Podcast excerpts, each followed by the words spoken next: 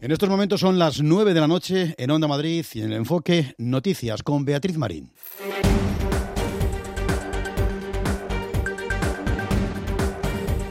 La líder de Ciudadanos, Inés Arrimadas, acaba de hablar sobre el pacto alcanzado entre su formación y el Partido Popular para concurrir juntos a las elecciones vascas. Todo a pesar de la oposición del Partido Popular de Euskadi y de su candidato, Alfonso Alonso, que no están de acuerdo en los términos de ese pacto. Inés Arrimadas se pronunciaba así hace solo unos minutos. Por fin nos podemos unir los constitucionalistas para unar esfuerzos en un territorio donde las libertades están tan amenazadas y donde el yugo nacionalista se nota tanto como en el País Vasco.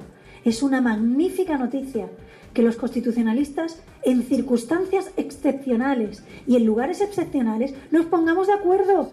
Más cosas, Europa sin acuerdo para el presupuesto de los próximos siete años. Los líderes no han alcanzado un acuerdo esta tarde debido a las diferencias entre los países que quieren recortar los fondos agrícolas y regionales y los que apuestan por mantenerlos como España. Pedro Sánchez, presidente del Gobierno. Nosotros lo que queremos es defender los intereses de España en una Europa fuerte. ¿Qué es lo que hemos visto? Que la propuesta para España era decepcionante. Eh, lo que hemos visto ha sido una reducción palotina por parte de eh, los distintos líderes de cada una de las propuestas en relación con el monto total del marco financiero plurianual. El fútbol no se verá afectado por la ley del juego, ni los eventos deportivos que comiencen a partir de las 8 de la tarde, ni los equipos de fútbol con patrocinio de casas de apuestas en sus camisetas se van a ver afectados por esa nueva ley que el ministro Alberto Garzón tiene previsto aprobar en verano. La prohibición total de la publicidad no solo es inadecuada, sino que es incluso imprudente. Hay gente que va a jugar sí o sí porque puede tener un problema. Y por lo tanto, si nosotros generamos incentivos a las empresas a que se vayan al mundo ilegal porque ya no tienen ventajas en el mundo legal, es probable que estemos empujando a gente que necesita protección a un mundo ilegal donde no hay ningún tipo de protección. Y todo en una jornada hoy de protestas. Los agricultores han vuelto a salir a la calle con sus tractores hoy en Murcia, Tarragona, Guadalajara y Mérida, mientras que en Getafe, aquí en la Comunidad de Madrid, se han concentrado los trabajadores de la planta de Airbus en protesta por el despido de 630 trabajadores en todo el país.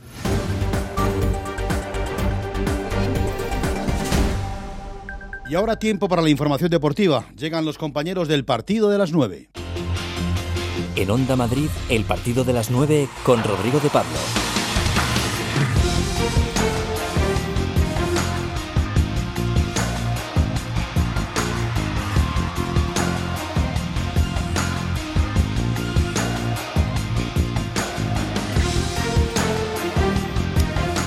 Hola, muy buenas noches. Aquí arranca el partido de las 9. Ya sabéis que si os pasáis por aquí a esta hora, la luz del deporte siempre estará encendida. Siempre rueda una pelota en alguna parte. Si nos fijamos, aún se escuchan los ecos de la victoria de anoche del Getafe en el Coliseum, pero ya está en marcha la jornada 25 de Liga en el Villamarín. El fin de semana viene con duelos trascendentes. El Madrid se juega el liderato en el campo del Levante, otra vez sin Bale. El Atleti se puede quedar sin su puesto de Champions si tropieza en casa contra el Villarreal. El Getafe defiende su tercera plaza frente a un rival directo que es el Sevilla. Y el Lega puede salir del descenso si gana en Vigo. A estas alturas ya todos los equipos se juegan algo aunque con diferencia el choque más emotivo del fin de semana será el de Vallecas. Vuelve Michel y vamos a estar con él para que nos cuente qué siente un rey cuando vuelve de su exilio, aunque sea de visita. Pero la gran noticia de la tarde se acaba de producir en Carabanchel. Yulimar Rojas acaba de batir el récord mundial de triple salto con 15.43.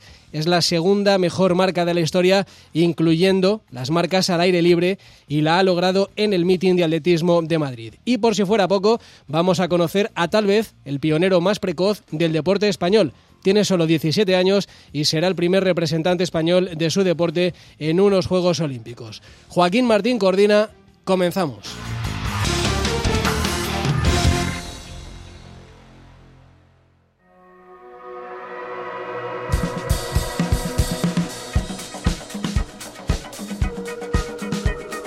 Es eh, viernes 21 de febrero y cerramos la semana con todas las noticias que caben en nuestro mapa de sonidos. Álvaro Cañete, buenas noches. Hola Rodrigo, muy buenas. En el Real Madrid, Zidane vuelve a prescindir de Bale. Rodrigo, Brahim, Nacho, Jovic y Bale eh, son los nombres que se caen de la lista de convocados. Por otro lado, entra James Rodríguez para la visita al Ciudad de Valencia mañana a las 9.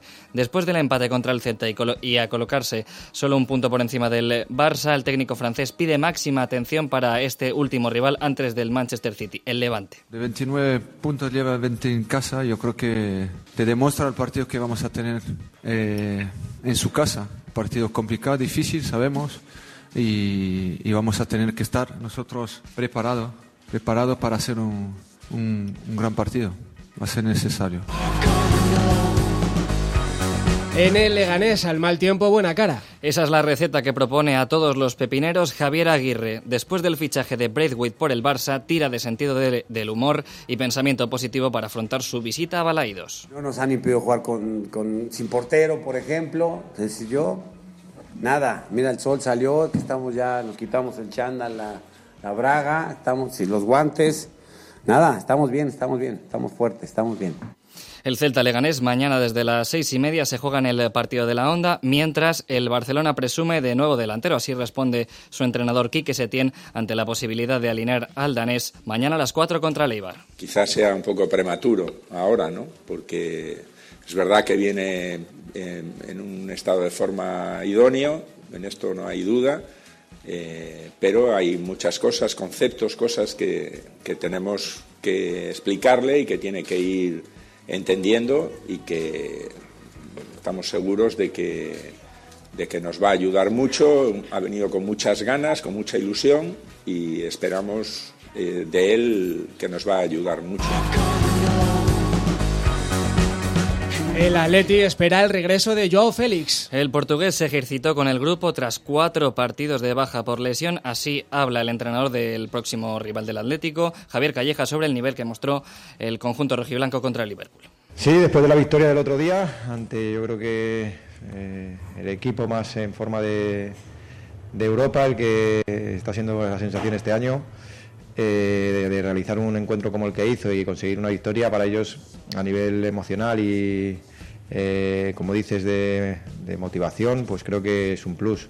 Eh, era un partido muy complicado en el que supieron jugarlo, demostraron de lo que son capaces y me imagino que llegan con muchísima confianza a este partido contra nosotros. El Atlético de Madrid-Villarreal se juega el domingo a las 9 en el Metropolitano y en el partido de la Onda, ya lo sabéis. Y también el domingo a las seis y media se juega el Getafe-Sevilla, dos equipos que vienen de conseguir buenos resultados en Europa League, pero el del Getafe, como diría Davison, es de PM. Muy contento, ¿no? Un partido muy difícil, pero ganamos con una equipo que es muy buena, ¿no? Ajax. Pero ahora trabajar, siguen trabajando, luchando, ¿no? Que tenemos partido contra Sevilla domingo, que é um partido também muito difícil, não? Pero com nossa afição, seguro que vai sair muito bem. Que nossa afição de puta madre, que horror, de puta madre. Eu, na verdade, estou muito, muito feliz, muito contente, não? E esse é meu primeiro gol pelo Azulão. En Vallecas, el Rayo presenta a Juan Villar. Después de la grave lesión de Leo Ulloa, el Rayo Vallecano necesitaba un sustituto y ya lo tiene. Juan Villar llega de Osasuna en calidad de cedido hasta final de temporada con una opción de compra obligatoria en caso de ascenso a primera. Declaraciones del jugador en su presentación. Conozco bien el estilo de juego de Paco y bueno, es una de las cosas que también pues, me, ha traído a este proyecto y bueno, estoy contento de estar aquí y sobre todo muy ilusionado. Vengo a un club donde las aspiraciones también son muy altas y, estoy claro, tenemos muy claro lo que, lo que queremos y espero que, sea así y vivamos un año también mágico aquí, ¿no? Este domingo a las 9 el Rayo recibe al Huesca con la vuelta de su exentrenador y jugador Michel que asistirá hoy al partido de las 9. Y Rubiales habla por primera vez sobre la candidatura de Casillas. Después de que Iker Casillas confirmase su candidatura a la presidencia de la Real Federación Española de Fútbol, su presidente, Luis Rubiales, admitió que se mensajeó con él. Además, responde ante la posibilidad de perder contra Iker en las elecciones. Ya sabéis que ha habido un mensaje y, poco más puedo decir. ¿Tenés confianza de poder ganar a Iker Casillas? Yo hablo del trabajo de la federación Cualquier persona tiene todo el derecho del mundo a tomar sus decisiones y son ellos los que tienen que contestar. Yo puedo hablar de lo que hago yo y en cualquier caso cuando llegue la fecha el fútbol tendrá que contrastar lo que hemos realizado, mi equipo y yo, y lo que quieren aportar los demás. La Federación está pendiente de una petición al Consejo Superior de Deportes de adelanto electoral para que dichas elecciones se produzcan antes de la Eurocopa y los Juegos Olímpicos. Ya en juego el fin de semana liguero en el Benito Villamarín, siete minutos y medio de la primera parte, Betis 0 en Mallorca 0 y el Betis está reclamando un penalti que está revisando el VAR por una mano del Mallorca dentro del área y también en segunda división, minuto 8 de la primera parte, Sporting 0, Cádiz 0. No hay penalti al final en Sevilla. Podéis interactuar con nosotros en la cuenta de Twitter arroba partido de las 9 hasta las 10, Deporte y más en Onda Madrid.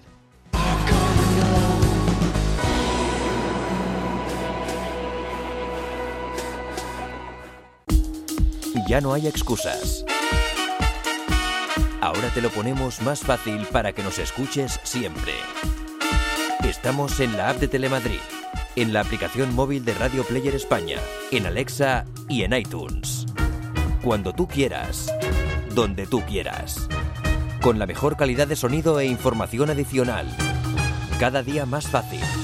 Cada día más cerca de ti. Hola Marta, qué casa tan bonita y acogedora con el frío que hace. Estoy encantada. Me puse en contacto con Modico, fabricantes de casas con estructura de acero, y se encargan de todo. Proyecto, financiación, construcción y en solo cuatro meses. ¿Y quiénes me has dicho que son? ¿Modico? Sí, Modico. Apunta, modico.es. Recuerda, Modico con K. ¿Clases de inglés telefónicas donde y cuando quieras desde 3 euros? ringteacher.com, tu profesor de inglés por teléfono. 91 186 33 33. Los equipos madrileños juegan en el partido de la Onda. Este domingo, desde las 6, duelo directo por Europa en el Coliseum. Getafe-Sevilla.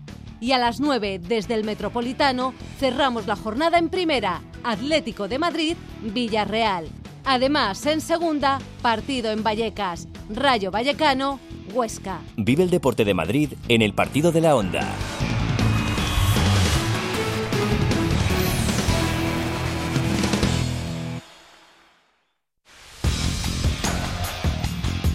En Onda Madrid, el partido de las 9 con Rodrigo de Pablo.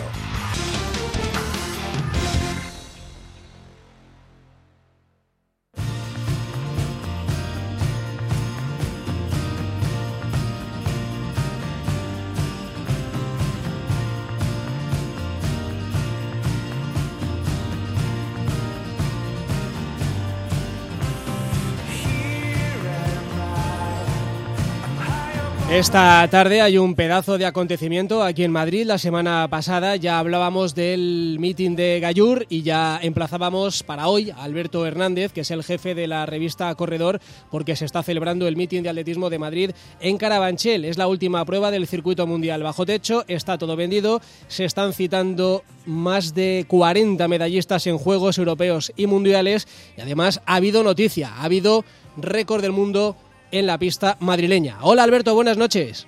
Muy buenas noches. Récord del mundo en Madrid, ¿eh? algo que no pasa todos los días, ni todos los años, ni todos los lustros. Una marcianada maravillosa. Julia Yorimar Rojas, la venezolana, se ha ido a 15.43. Ha superado eh, todos los pronósticos, la verdad es que venía muy fuerte y bueno, se convierte ya, si no lo era para muchos, en la, en la mejor de la historia.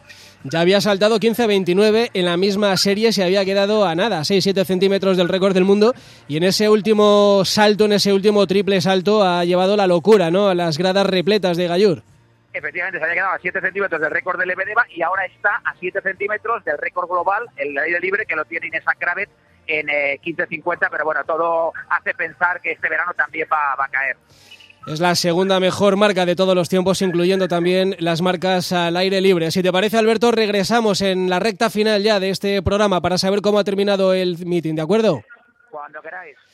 Esta es Yulimar Rojas, hace tan solo unos minutos en la pista carabanchelera en Teledeporte, después de saber que había batido el récord del mundo de triple salto en Madrid. No me lo creo, no me lo creo. Estoy en estado de shock todavía.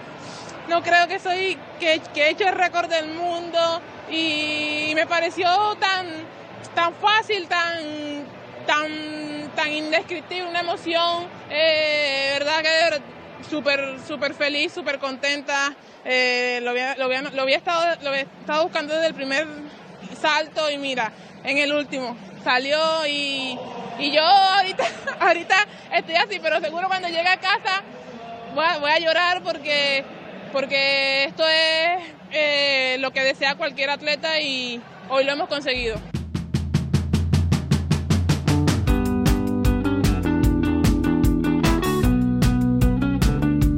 Es eh, viernes y ya tenemos encima la jornada 25 en Primera División. En juego ya ese Betis Mallorca, de momento con empate a cero. Mañana a la 1 Celta Leganés, a las 9 Levante Real Madrid y el domingo a las 6 y media Getafe Sevilla y a las 9 Atlético de Madrid Villarreal. Empezamos por el partido del líder, el Real Madrid, que va al Ciudad de Valencia sin margen de error después del tropiezo de la semana pasada.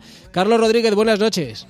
Hola Rodrigo, ¿qué tal? Buenas noches. Solo un punto separa al Madrid del Barça y Zidane con todo, salvo Mariano y Asensio, pero ha tenido que hacer cuatro descartes entre los que está Bale. Sí, evidentemente, bueno, quizá le ha facilitado el tomar esa decisión la gastroenteritis que ha sufrido Gareth Bale esta semana, tanto él como Jovic, son dos de los cinco futbolistas que se han quedado fuera por decisión técnica, aparte de Bale y Jovic se han quedado fuera Nacho, Brahim, Rodrigo Aparte, como tú decías, de Mariano y Asensio, que los dos están recuperándose de sus respectivas lesiones todavía.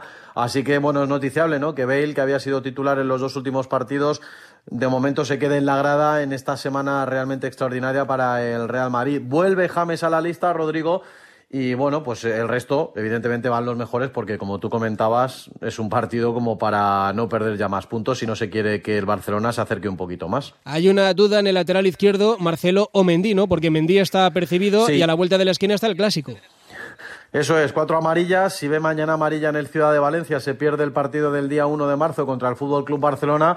Le hemos preguntado esta mañana a Zidane si ha hablado con él, si le va a poner titular, le va a pedir bueno, cierto cuidado, que juegue con un poquito más de prudencia y Zidane dice que para él el partido que existe únicamente es el de mañana y que mañana, si al final juega Mendy, tiene que jugar a tope y no pensar en nada más.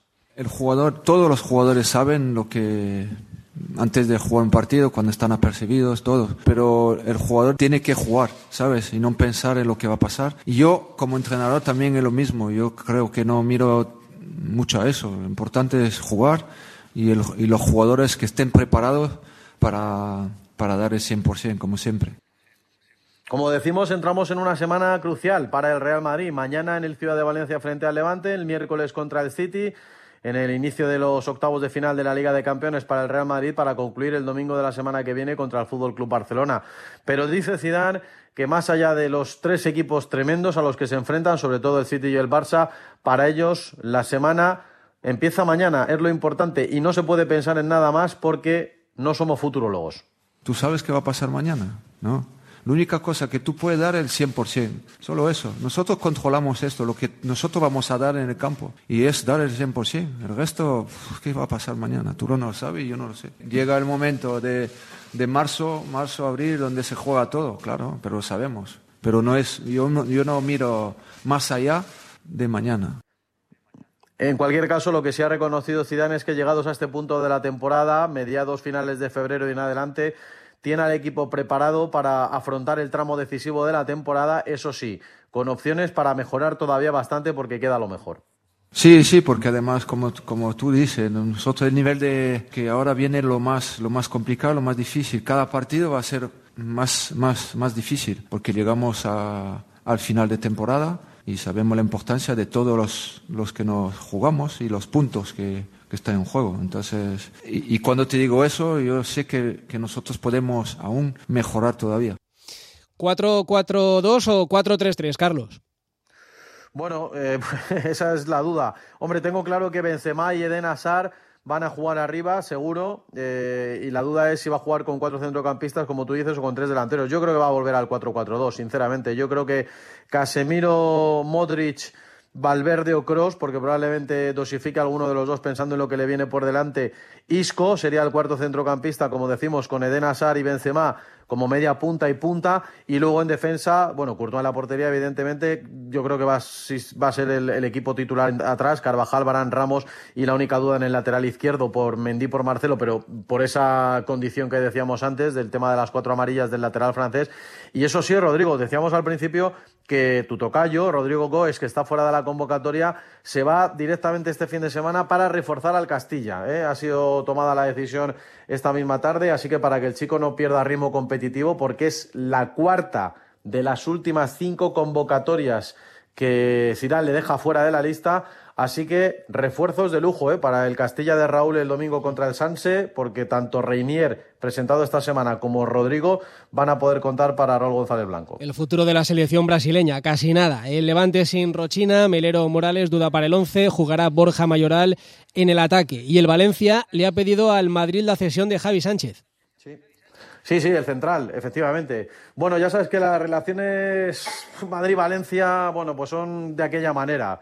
Ha habido épocas seguramente mejores, evidentemente, pero no son nada fluidas y habitualmente no son fáciles las transacciones, sobre todo porque desde Valencia siempre han sido muy reacios a realizar cualquier tipo de traspaso hacia el Real Madrid. Así que ya veremos si el Madrid accede o no, porque aquí sobre todo se trata de un jugador que necesita minutos y que tampoco el Real Madrid lo va a necesitar mucho. Gracias, Carlos. Buen fin de semana. De nada, un abrazo.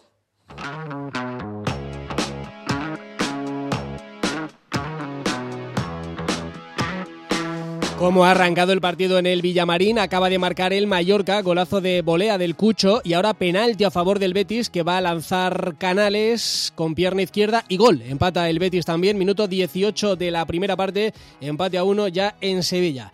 Y muy a su pesar el Leganés ha sido noticia estos días, los de Aguirre van a culminar la semana de la chingada en Vigo.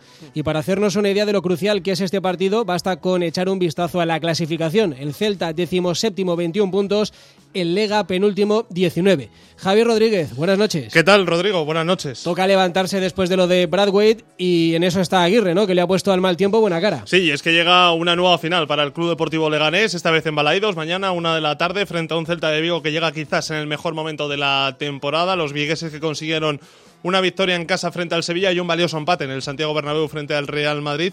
Es la próxima piedra en el camino de un club deportivo leganés que, como dices, ha sido bueno el epicentro ¿no? de la información deportiva en esta última semana, pero no solo por lo netamente deportivo, sino también por todo lo que ha ocasionado el fichaje de Martin Braithwaite por el Fútbol Club Barcelona. Un Leganés que mañana sin duda tendrá una prueba importantísima para saber si se levanta después de esta segunda estocada que ha recibido en apenas mes y medio tras la salida de Nesiri y esta última del jugador danés del Club Deportivo Leganés. Carrillo o Guerrero, ¿quién va a ocupar la ausencia del danés? Bueno, pues veremos a ver, ¿no? Cuál de los dos es el de la partida, si no también tiene la opción de uno de los últimos fichajes, el delantero procedente del, del Young Boys, que, bueno, sale que podría ser una de las, Roger sale que podría ser una de las eh, opciones que podría barajar Javier Aguirre en el, día de mañana, pero sin duda estamos expectantes, ¿no? Para ver sobre todo cómo se levanta o cómo rearma, ¿no? El equipo eh, Javier Aguirre después de, esta, de este palo que se ha llevado en esta semana con la salida de Martin Brathwaite. Ha dicho hoy en su cuenta de Twitter el ex seleccionador Javier Clemente que lo de Brathwaite es una manera diplomática de comprar partidos. Hmm. Eh,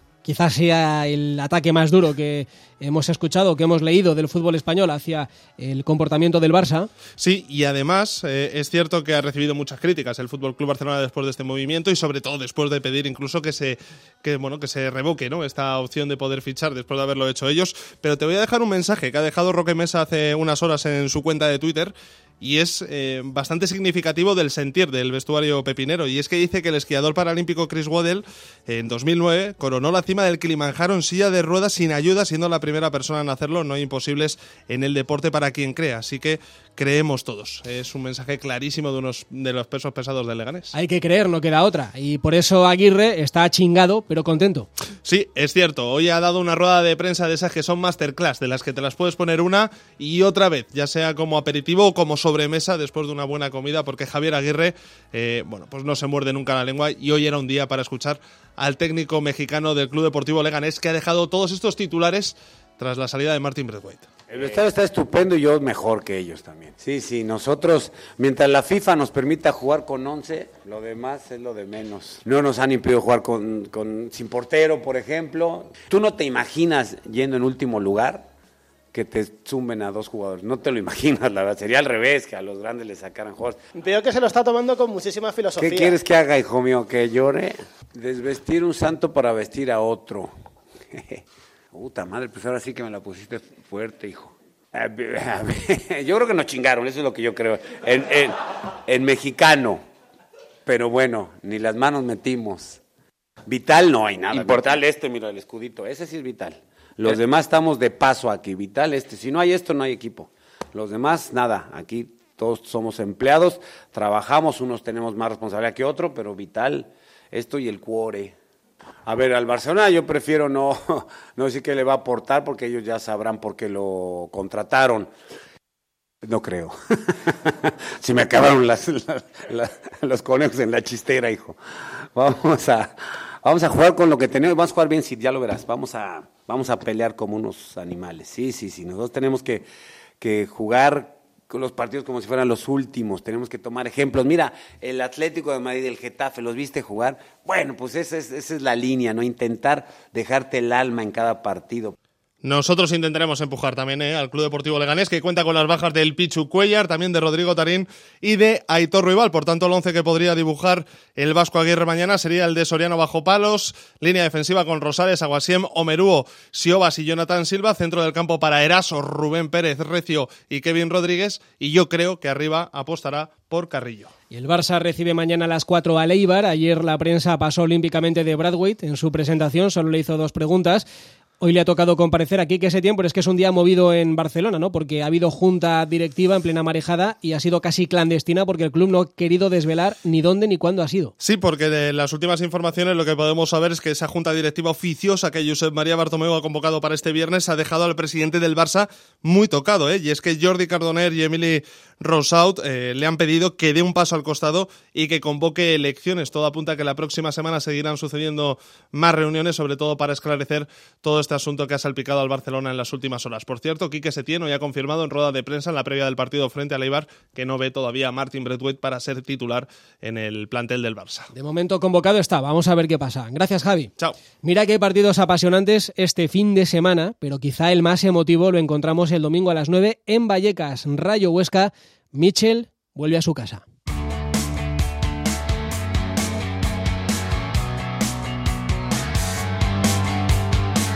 Este domingo no es un día cualquiera para Vallecas. A mucha gente le sorprenderá, pero Vallecas, precisamente Vallecas, tiene su rey. Y su rey regresa el domingo. Carlos Sánchez Blas, buenas noches. ¿Qué tal, Rodrigo? Buenas noches. Eh, creo que hay días señalados en la vida de una persona, no sé, a lo mejor el día que debutas con el Rayo Vallecano, a lo mejor el día que te casas, a lo mejor el día que tienes a tu primer hijo, seguramente ese día en el que tienes a tu segundo hijo. Y yo creo que el domingo va a ser un día inolvidable para nuestro protagonista. Un día que a lo mejor de partida no quiere vivir, pero que después a posteriori seguramente lo guarde en el álbum de recuerdos. Después a posteriori seguramente lo guarde en el álbum de recuerdos de su ya poblada existencia cerca del Rayo Vallecano. Se llama Michel, es el rey de Vallecas y por eso para nosotros es Su Majestad Michel. Hola, Michel. Hola, buenas noches. Qué raro va a ser todo, ¿no?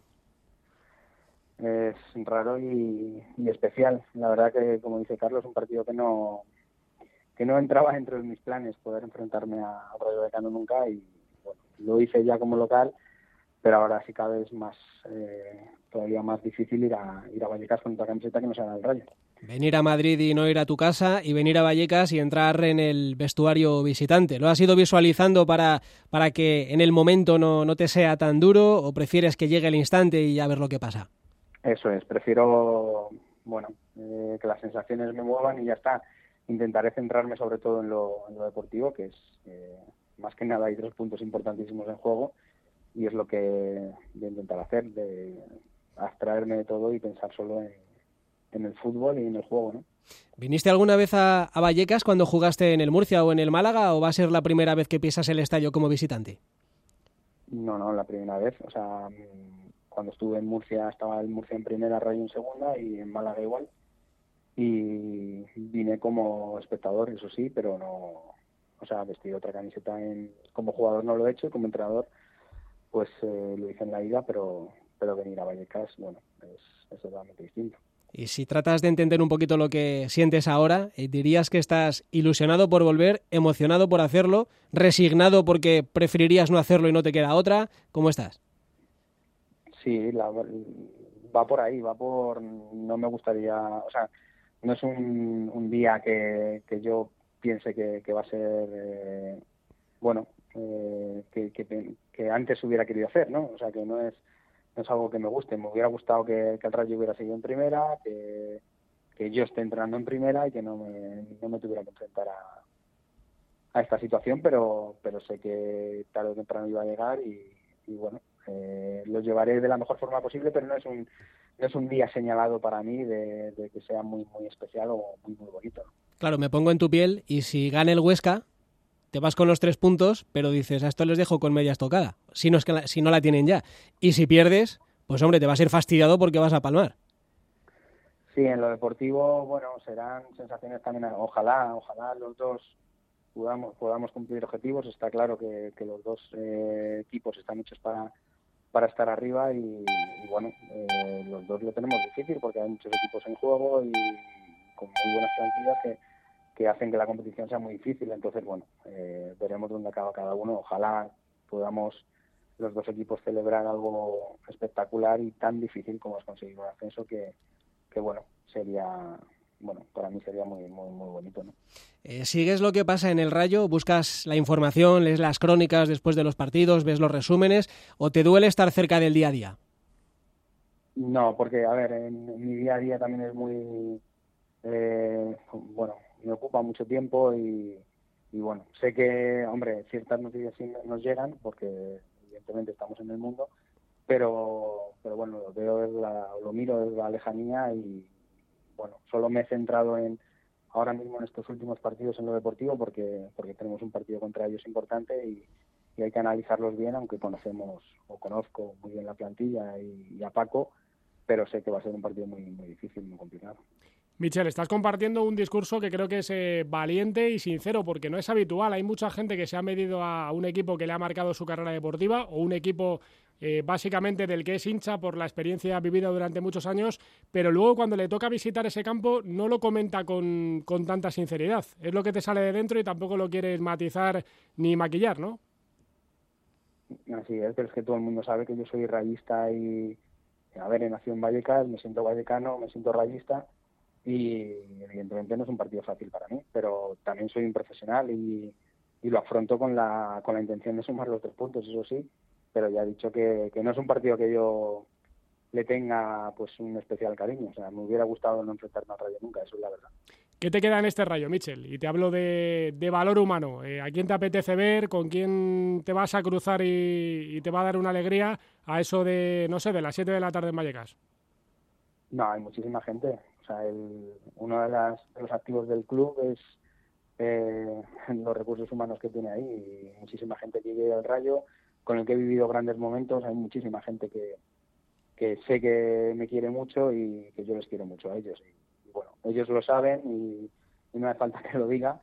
Y luego, pues, eh, a la afición y, al, y a la cantera, que yo creo que son eh, dos piezas angulares de, lo que yo he sentido en el Radio Decano y de las que me siento súper orgulloso.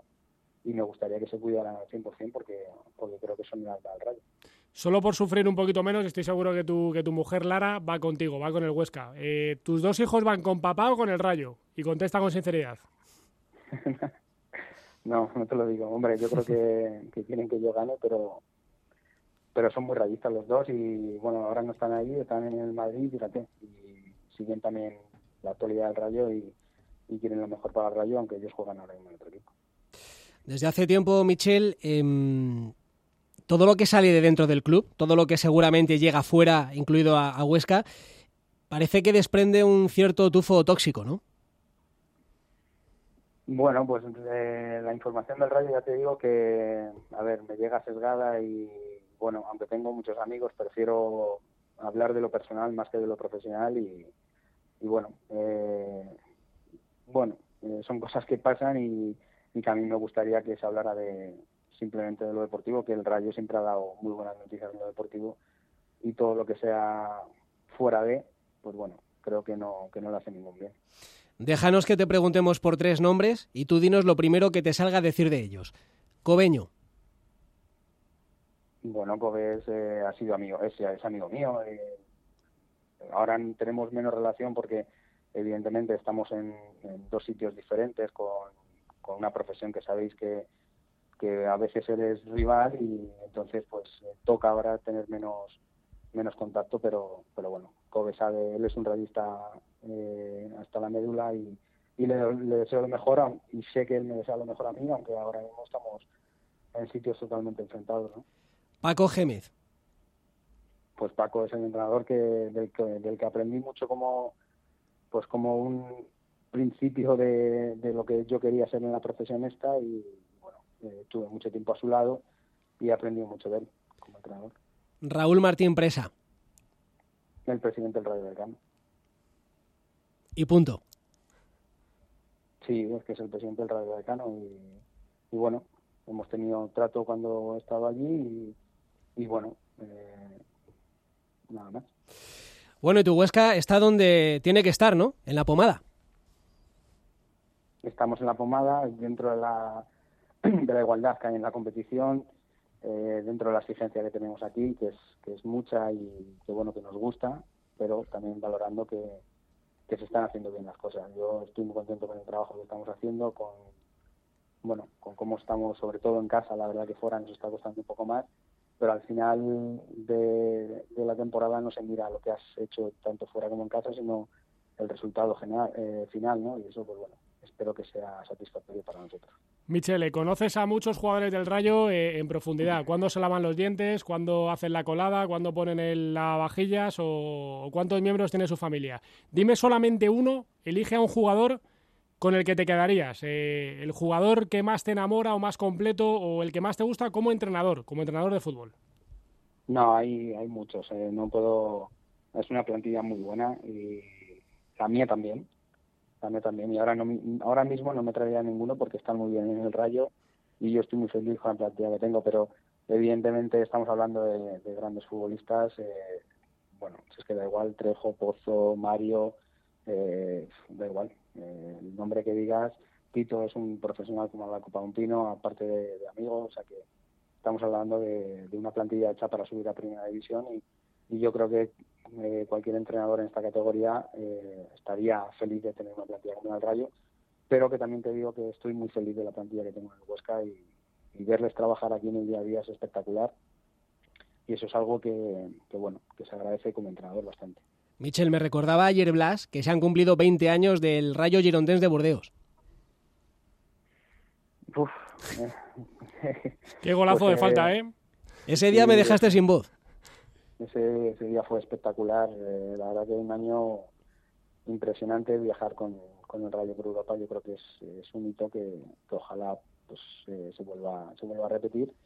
Y aunque ahora están en segunda, pues tienen que dar un pasito primero para, para llegar a la primera división. Pero pero bueno, fueron momentos espectaculares que, que pudimos disfrutar todos los, los realistas y todos los vallecanos. Qué lejos queda y qué, y qué lejos vemos a este Rayo también de, de poder alcanzar algo parecido. Bueno, Michel, ya sabes que aquí somos un poco del Huesca este año. Eh, la experiencia en el club, en la ciudad, ¿todo bien? Sí, lo único, pues eso, el no tener a la familia aquí, que es eh, quizás lo que, lo que peor llevamos. eh, y bueno, pero bien, bien, porque porque me hablaron de un proyecto y se está cumpliendo. O sea, eh, yo venía para formarme mejor, para aprender, para mejorar, para demostrar y, y me están dejando, me están dando confianza, que, que es lo que un entrenador pide, eh, paciencia y, y ven cómo, cómo trabajamos. Ellos querían que trabajáramos así, lo estamos haciendo y, y bueno, yo creo que estamos en el, en el camino correcto. Pues ojalá, ojalá se acabe bien ese camino. Michel, te deseamos toda la suerte que te mereces. Pues lo agradezco. Eh, muchísimas gracias por cómo habéis tratado siempre y, y bueno, que el domingo sea un partido bonito y, y que podamos disfrutarlo. Eso es, un abrazo. Un abrazo.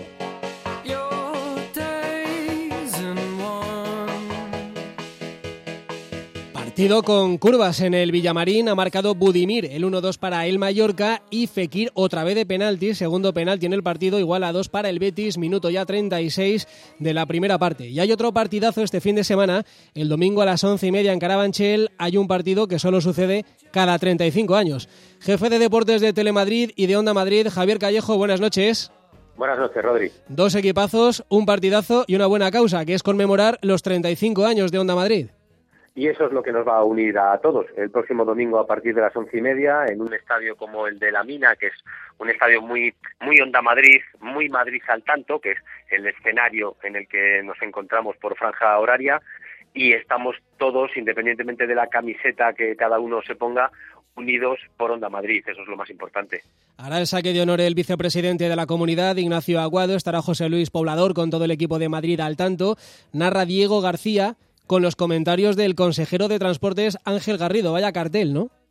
Bueno, lo, de Ángel Garrido está, está pende de un hasta última hora, pero con todo lo que has dicho anteriormente y más que hay en cuanto a jugadores se refiere, nada, tiene el partido tiene todos los ingredientes de lo que debe ser, que es una fiesta em, con mucho orgullo, porque este partido ha servido para, para saber, para testar la fuerza que tiene Honda Madrid y tiene tanta como la gente que se ha volcado y que quiere estar ahí. Y de la misma manera que presumimos con toda la gente que eh, políticos, mm, eh, compañeros de tanto Onda Madrid como de Telemadrid, exjugadores, exjugadoras, a todos ellos hay que devolverles el agradecimiento en forma de apoyo. Hay que apostar por la gente que quiere estar en un evento de estas características. Tengo aquí la nómina de jugadores, eh, la vicealcaldesa Begoña Villacís, el consejero de Justicia Enrique López, el titular de Economía Manuel Jiménez, el viceconsejero de Deportes Roberto Núñez, etcétera, etcétera, etcétera. Y se confirma, Javi, que no hay bar, ¿no?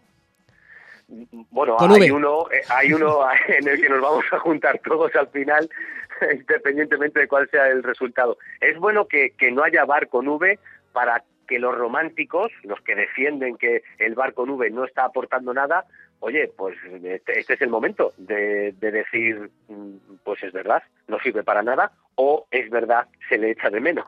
Suerte, Javi, eh, con el arbitraje, que no es nada fácil, y ante la duda, si eso, barres para casa, ¿no? Ante la duda, dejar seguir. Eso es lo que yo he oído toda mi vida. Ante la duda, dejar seguir. De todas formas, te digo una cosa. Si hay algo bonito del partido, es que eh, en el equipo de los políticos va a haber una representación de todos los partidos de tanto asamblea como ayuntamiento, que yo no sé eso cómo saldrá. Igual como árbitro tengo que estar más pendiente de lo que pasa solo en un equipo que de lo que pasa entre rivales. Seguro, seguro que sale todo bien, con mucha diplomacia, lo vas a, lo vas a llevar seguro. Javi, a disfrutarlo y a celebrar, que es de lo que se trata. Allí nos vemos el domingo. Un abrazo. En Onda Madrid, el partido de las 9 con Rodrigo de Pablo.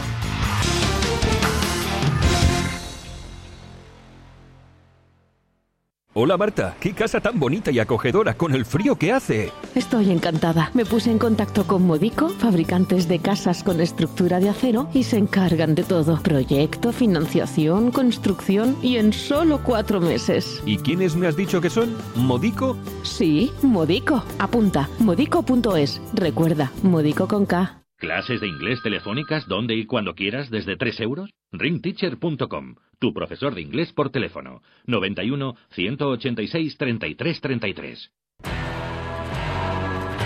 ¿Quieres conocer las historias más terroríficas de Madrid? OVNIs. Lugares encantados. Las historias más extrañas de la villa y corte todos los viernes a las 11 de la noche en Madrid Misterioso con Álvaro Martín.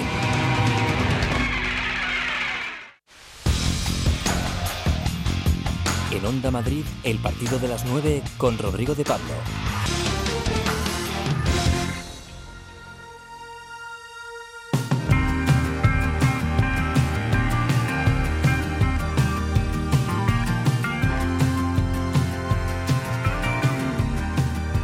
Hoy nos visita un deportista único, creo que podemos estar ante el pionero más precoz del deporte español, así como suena. Pedro Delgado, buenas noches. Hola, buenas noches Rodrigo. Pues sí, Spider-Man no da su nivel y según parece Tom Cruise lo reclamó como doble suyo de acción en alguna de sus misiones imposibles.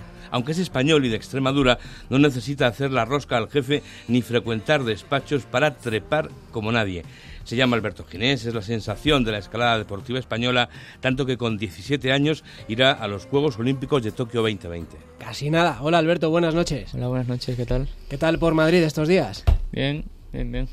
Eh, tú eres de Extremadura, como ha dicho eh, eh, Pedro, que como todo el mundo sabe es una región mundialmente conocida por sus paredes eh, para escalar, ¿no? Que es lo tuyo. sí, precisamente por eso me he mudado a Barcelona. por eso vives en Barcelona, ¿no? Porque Sí. en Extremadura nada. Sí, sí, eso, bueno, me mudé por eso hace un par de años. Y la verdad es que antes de mudarme era bastante difícil entrenar. pero-. ¿Y cómo, cómo te dio por ahí? ¿Por qué escalas? Pues porque mi padre escalaba desde que tenía unos 12 años y bueno, escalaba como si fuese un hobby. Y cuando yo tenía 3, me llevó un día al rocódromo a probar y bueno, eso me, al final me acabé enganchando y hasta ahora. O sea, con tres años andabas tú ya trepando en, en un rocódromo. Sí, sí, sí, bueno, empecé bastante, bastante joven, sí. Bueno, ¿y cómo se convierte? Porque una cosa es escalar y que te guste, y otra cosa es que con 17 años seas uno de los mejores escaladores del mundo. ¿Eso cómo se consigue?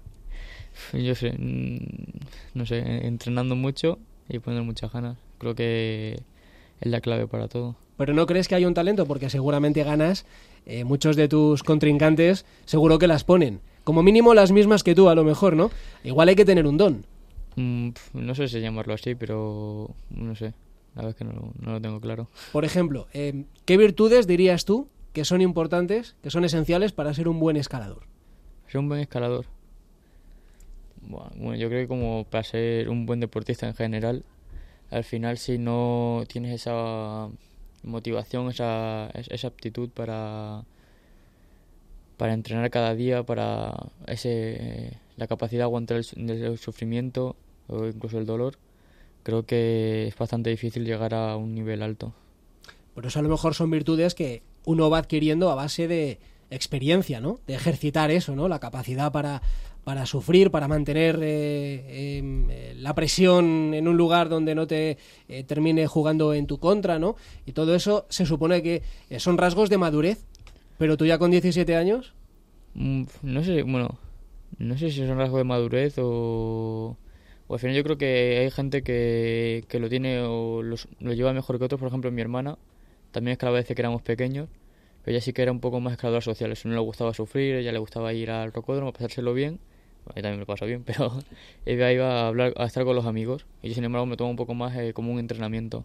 Entonces yo creo que esa es un poco la diferencia entre, entre bueno, los, los escaladores profesionales y la gente que va pues eso a, a pasar el rato. bueno, pues resulta que tú te pones a escalar desde que no levantabas un palmo del suelo, te va muy bien. ¿Y cómo te nace el sueño olímpico? Porque eh, hay que ser muy bueno para llegar donde tú has llegado, pero luego hay que tener mucha suerte de que justo cuando llegas resulta que la escalada es olímpica. ¿A ti cómo te nace el sueño ese? Pues la verdad es que el sueño olímpico yo creo que empezó cuando la escalada entró en los Juegos, porque antes eso lo veíamos imposible. Es que había- habíamos hecho muchos intentos, o se habían hecho muchos intentos para meter la escalada en los Juegos, pero nunca se había conseguido. Y en 2016, que fue justo el año que yo empecé a competir en competiciones internacionales, eh, un día en una cena con, la, con el equipo español, eso salió la noticia de que la había, había entrado en los Juegos. Y yo creo que ahí fue un poco cuando empecé a hablar con mi entrenador, a, un poco a poner el punto de mira a los Juegos. ¿Y cómo va a ser la escalada en los Juegos? ¿Qué, qué disciplinas? ¿Cómo se va a competir? Eh, la verdad es que la modalidad olímpica eh, es un poco extraña porque nunca, hasta bueno, hasta hace, hasta el año pasado, nunca se había competido así. Es una combinada de las tres modalidades que hay, que son dificultad, eh, bloque y, y velocidad. Y bueno, eso hay, que, com- hay que intentar, bueno, hay que inte- intentar ser lo más completo posible y hacer lo mejor posible la- las tres. Se hace una media y el, el que tenga mejor media, pues... eh, Sí, gana, se ¿no? multiplican los resultados y el que tenga el número más bajo es el que gana. Velocidad es el que sube el menos tiempo, Sí, eh, la- como si fuera una carrera normal. Sí, son 15 metros de pared, el recorrido siempre es el mismo y eso gana que llegue más, más rápido arriba. Luego la dificultad es la clásica escalada con la cuerda que yo creo que todo el mundo se imagina. Y el bloque es como un poco la, como la dificultad, pero va sin cuerda y es un poco es bastante más bajo, tiene un 4 metros y debajo de una colchoneta por si te caes. Y lo tuyo es la dificultad, ¿no? Mi especialidad es dificultad. Te va la marcha. Sí, pero tengo que competir en las tres. Alberto, te preparas con Adam Mondra, que es un mito de la escalada. Cuéntame un poco cómo surgió la relación y, y la idea de entrenar juntos, cómo surgió. Pues la verdad es que, bueno, nos, empezamos a conocer el 2018. Fue mi primera Copa del Mundo, que bueno, pasé a la final y coincidimos allí calentando y tal, y hablamos un poco. Y luego hicimos algún evento juntos, que tenemos un patrocinador común.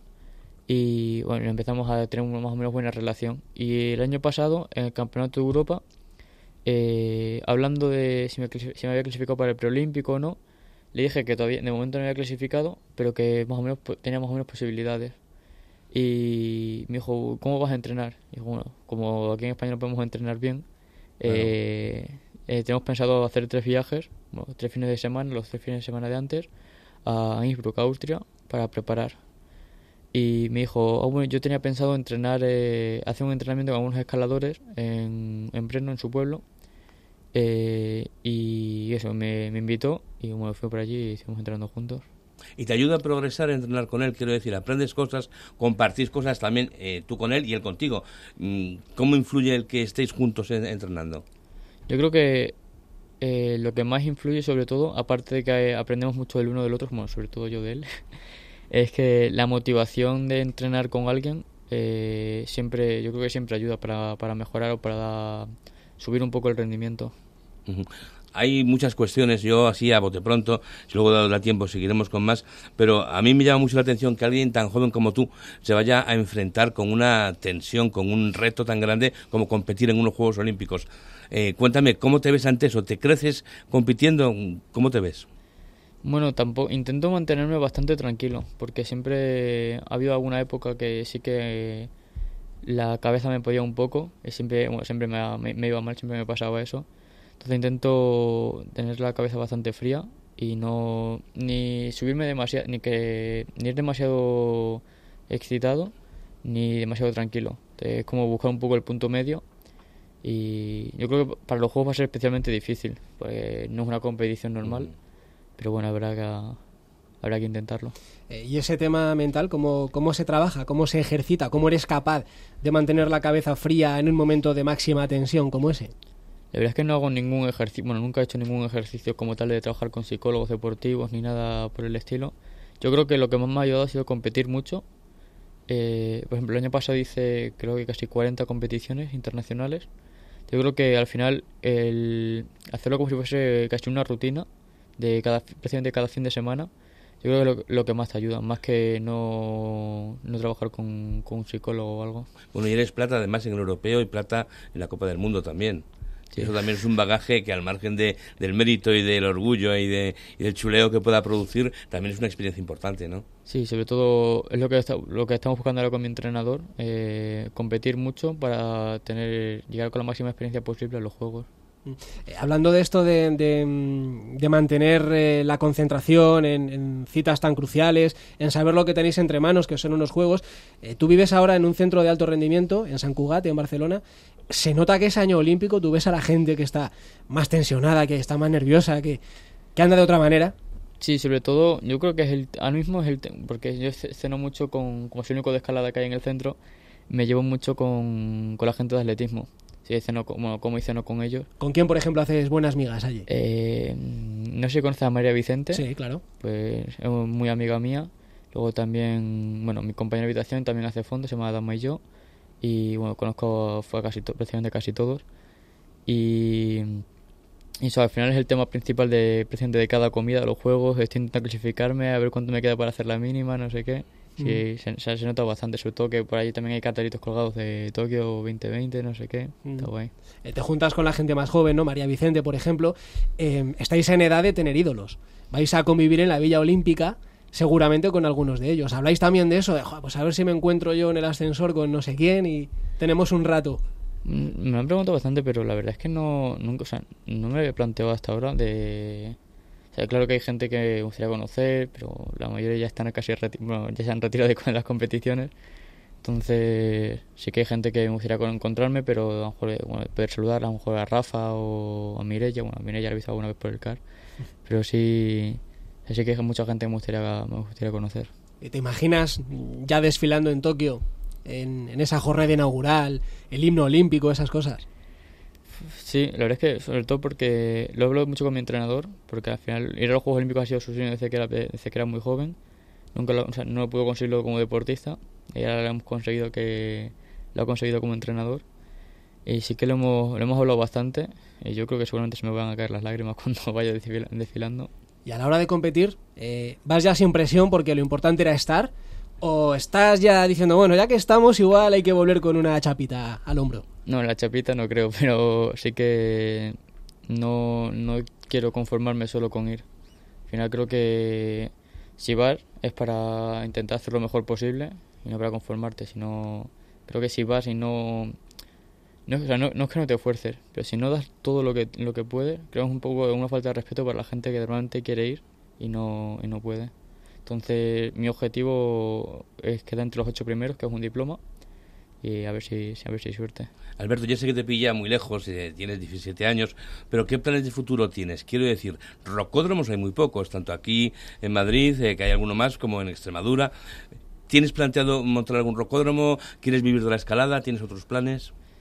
Montar un rocódromo nunca, no, no me había planteado nunca. Sí que había pensado, bueno, la carrera que quiero hacer es fisioterapia y luego seguramente o vaya por ahí o también me gustaría mucho acabar siendo como una especie de coach, entrenador de, de chavales, de a lo mejor poder cogerlos con una furgoneta y llevármelos a donde sea para, para entrenarlos y que, bueno, que puedan, sobre todo que disfruten y que puedan ser lo mejor posible.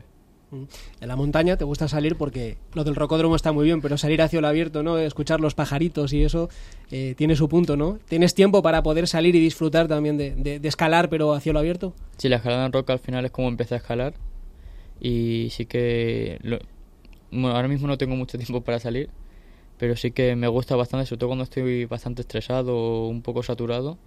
Eh, sí que aprovecho y bajo cualquier fin de semana aquí a Madrid a escalar con mis amigos o sobre todo porque me ayuda mucho a desconectar. Es como volver un poco a los inicios, bueno, a los inicios hace, hace un par de años y, y eso me ayuda mucho ahora a desconectar y hacer como una especie de reset para volver a entrenar con al 100%. Pues nada, creo que va a ser un fin de semana estupendo de, de tiempo. Acércate a la Pedriza, que ya la conocerás, ¿eh? y hay unas sí. rocas ahí estupendas para, para poder escalar. He visto algunas fotos tuyas y, y en algunas de ellas el pelo cambiaba de color. Eh, ¿Para Tokio tienes algo pensado o no? Eh, sí, para el, justo para el preolímpico había hecho una apuesta con María Vicente y bueno, me tocó teñirme el pelo de blanco y me dio, bueno, se ve que me dio suerte, así que solamente para, para, para los juegos me vuelvo a teñir de blanco. De blanco, pues nada, ojalá te vaya muy bien, ¿eh? con el pelo teñido de blanco y si al final no te lo tiñes, que te vaya igual de bien y que disfrutes de la experiencia, que, que te llegue tan prontito. Serás menor de edad todavía, ¿no? Cuando vayas a los Juegos. Sí, hago los 18 en octubre, sé que sí, tendré 17 todavía. Eres un privilegiado, lo sabes, ¿no? Sí. pues a disfrutarlo, gracias por la visita, eh, es un placer conocerte y te vamos a, a seguir de cerca. Muchas gracias. Gracias, Alberto.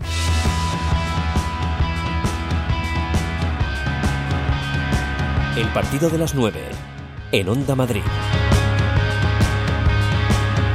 Y acabamos donde empezábamos, en Carabanchel, en Gallur, en el meeting de Madrid. Alberto Hernández, imagino que casi a punto de terminar, ¿no?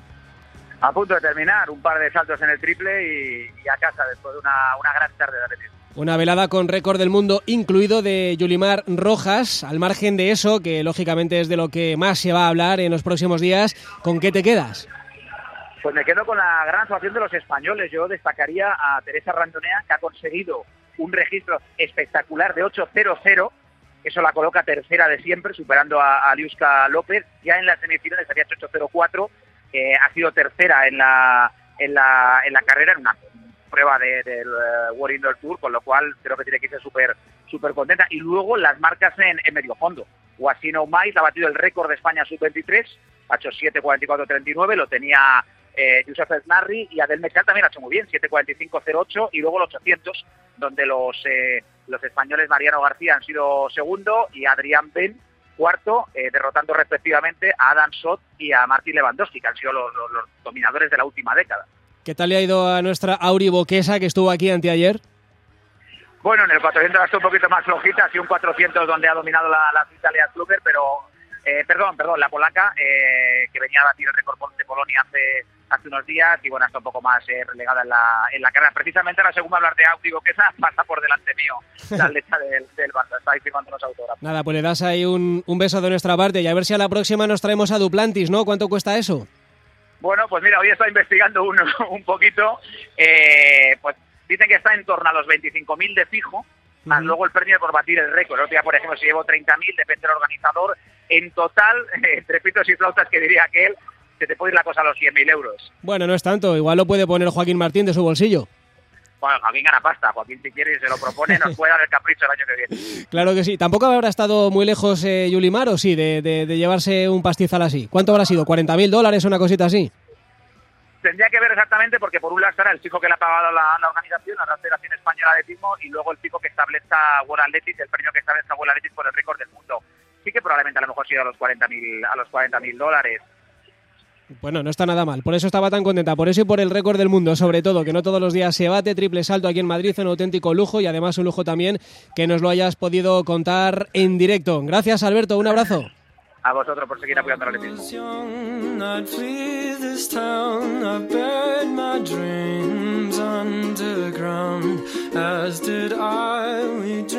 to Ha llegado ya el descanso, el partido adelantado de la jornada 25 en Primera División, Betis 2, Mallorca 2. Nosotros ya nos vamos, todo el deporte del fin de semana en el partido de la Onda y en Madrid al tanto. Ahora la mejor radio sigue con Félix Madero, con Beatriz Marín y con todo el equipo del Enfoque. Buen fin de semana.